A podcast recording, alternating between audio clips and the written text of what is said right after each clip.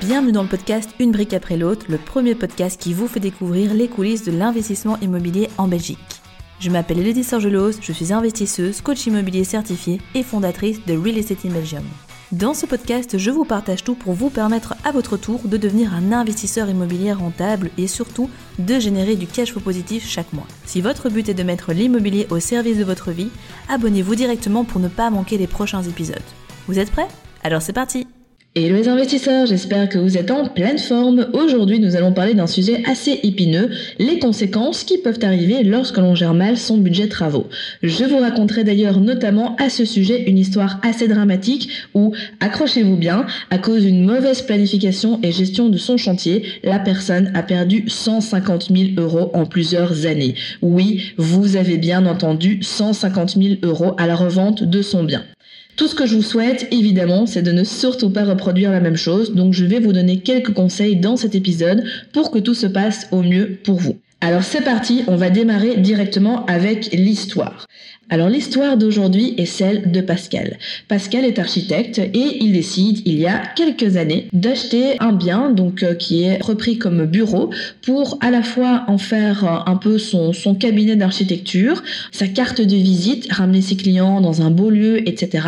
Et également vivre dedans. Comme ça, ben, ça lui permet d'avoir un bien qui est multi-usage et de joindre l'utile à l'agréable. Sauf que, et c'est dit bien évidemment en toute bienveillance, le challenge des architectes c'est que parfois, ben, ils craquent un peu et ils n'ont pas toujours le bon ratio entre ce qu'il est intéressant de faire en termes de travaux et la valorisation que cela va apporter. On est souvent dans des choses qui sont très belles, très design, parfois avec beaucoup de gadgets, etc. Mais qui, au final, et d'ailleurs pour nous en tant qu'investisseurs immobiliers, ça n'a pas vraiment de sens. Et donc, Pascal, ce qui s'est passé, c'est qu'il a fait toutes les erreurs possibles et inimaginables à ce sujet. Il a placé une cuisine à 60 000 euros il a fait euh, des installations avec euh, des LED, avec des petites lumières, euh, avec des interrupteurs tout à fait spécifiques et design. Il a vraiment craqué à tout niveau. Il a fait faire des placards sur mesure.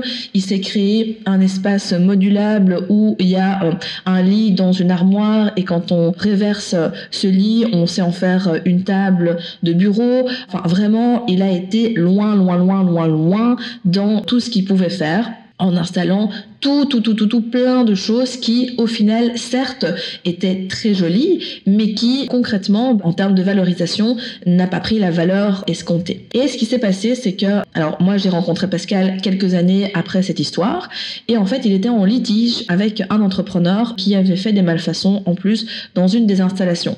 Sauf que à cause de cette malfaçon, en fait, le bien était inoccupable parce que c'était lié à l'électricité, à tous les gadgets qu'il avait installés et donc il n'y a rien qui fonctionnait. Finalement, donc après des années et des années de litige, il a pu récupérer le bien, terminer les travaux et tout ce qui s'ensuit. Il était tellement lassé du coup de cette histoire qu'il a voulu mettre en vente son bien. Alors moi je l'ai connu un petit peu avant, finalement je me suis occupée de la vente de son bien. Il me dit écoute Elodie, quand je regarde tout ce que j'ai mis comme argent, donc le prix d'achat, plus le coût des travaux, plus le temps que j'ai passé en litige, etc. Moi j'en peux plus, je veux le vendre et euh, j'aimerais en tirer 650 000 euros.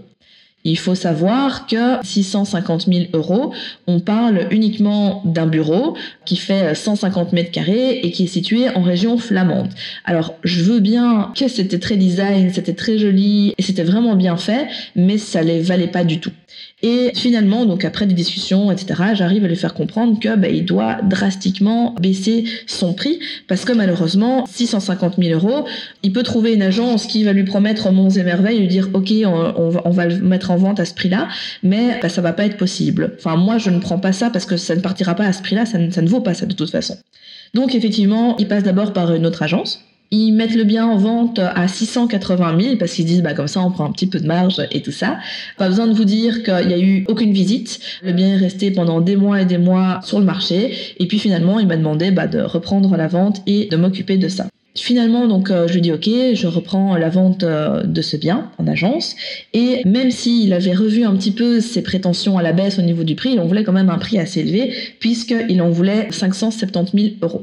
Mais je dis, écoute, on va essayer, mais pour moi, le prix du bien, il s'équivaut plus dans les 400 000 euros. Je dis vraiment, 400 000, c'est déjà un bon budget pour la zone, pour la superficie, pour le fait que ça soit un bureau, etc.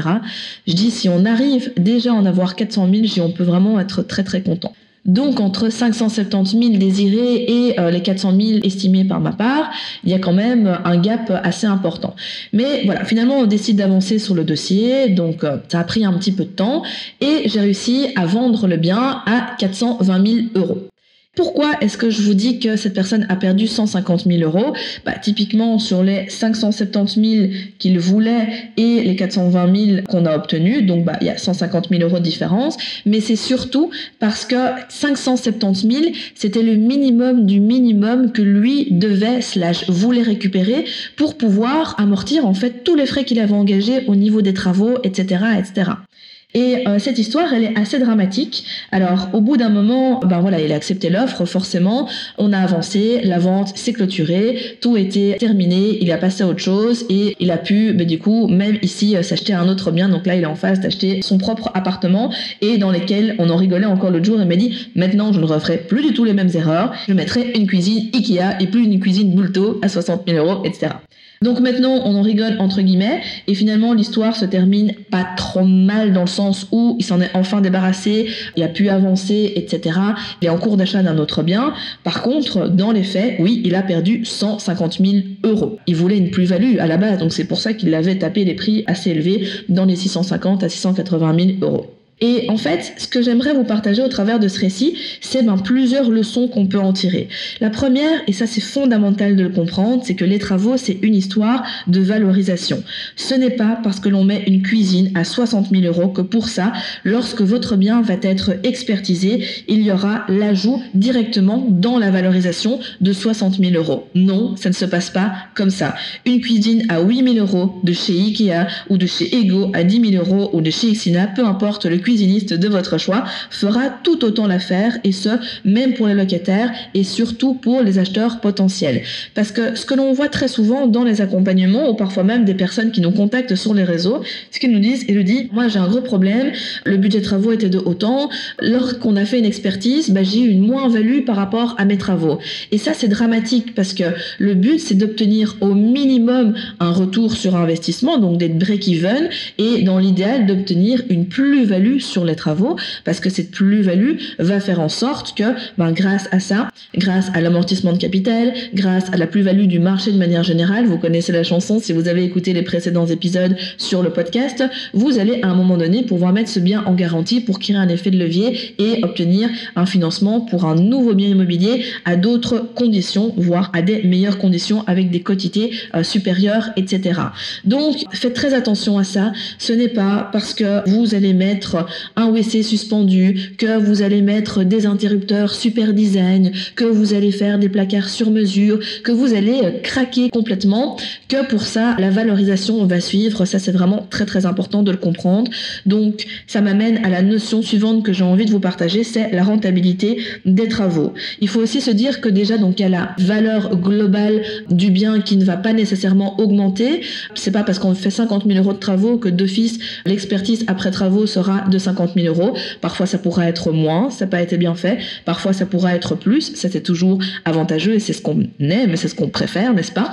Mais c'est vraiment super important de le comprendre. À un autre niveau, et un petit peu dans la même veine, c'est de se dire que tout ça ne va pas faire en sorte que vous allez savoir augmenter de manière considérable le loyer que vous allez demander à vos locataires. Oui, c'est sûr que vous allez créer un effet coup de cœur. Oui, c'est sûr que ça sera beau. Oui, c'est sûr que bah, le beau attire le beau, donc vous allez attirer des locataires de qualité. Par contre, derrière, honnêtement, vous allez pouvoir demander un petit peu plus en termes de loyer, mais vous allez jamais pouvoir demander 500 euros en plus parce que vous avez fait ces différents ajouts. D'ailleurs, dans euh, cette histoire, lorsque les acquéreurs du coup ont fait offre pour le bien de Pascal, Il trouvait la cuisine très jolie, mais il disait bon, voilà, c'est quand même un peu too much. Il y avait un énorme îlot, enfin il y avait plein de gadgets en fait un peu inutiles.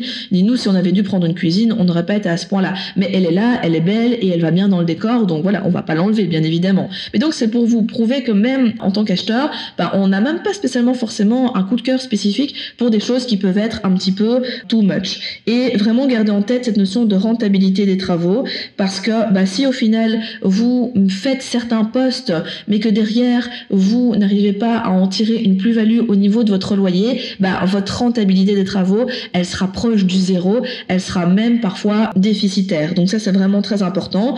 Dites-vous bien qu'il vous faut un retour sur investissement, que chaque euro investi doit vous rapporter quelque chose, au moins en termes de valorisation et ou de loyer récupéré directement, parce que sinon, cela n'a aucun intérêt.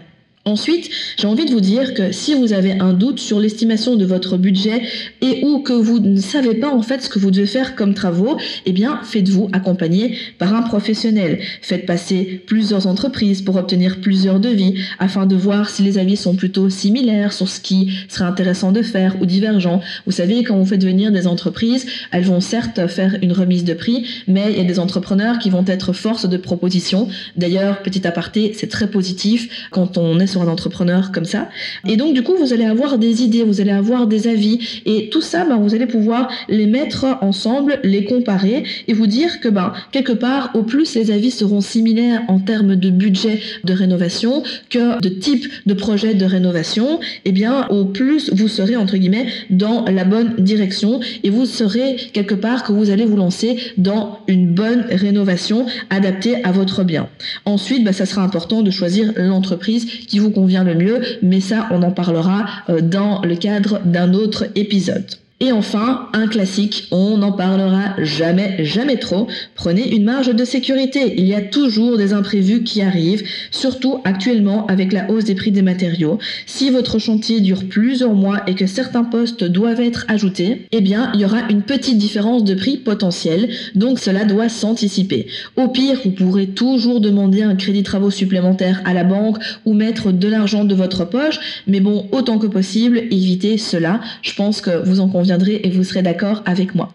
J'ai aussi envie de vous dire que actuellement, c'est pas parce que le contexte est un petit peu particulier, c'est pas parce qu'on a des challenges que pour ça l'immobilier c'est terminé et qu'il faut arrêter d'investir. Ne paniquez pas. Les taux remontent, ok, ben ça on le savait, on sait que ça fluctue l'immobilier, les taux ne peuvent pas rester bas indéfiniment. Par contre, challenge égale opportunité. Les taux remontent, et eh bien ça veut dire qu'à un moment donné, il y aura une régulation du marché et que les prix vont commencer à stagner, voire un petit peu diminuer dans certaines zones donc l'immobilier coûtera entre guillemets un petit peu moins cher. Il y a une hausse des matériaux. Ok, ben c'est pas grave. Optimisez d'autant plus votre devis. Regardez justement qu'est-ce qui est réellement important d'être fait. Comment est-ce qu'on peut revenir à l'essentiel? Quels sont les postes que je peux faire moi-même? Quelles sont les compétences que je peux apprendre? Comment est-ce que je peux anticiper au mieux? Tirer des avantages de ça.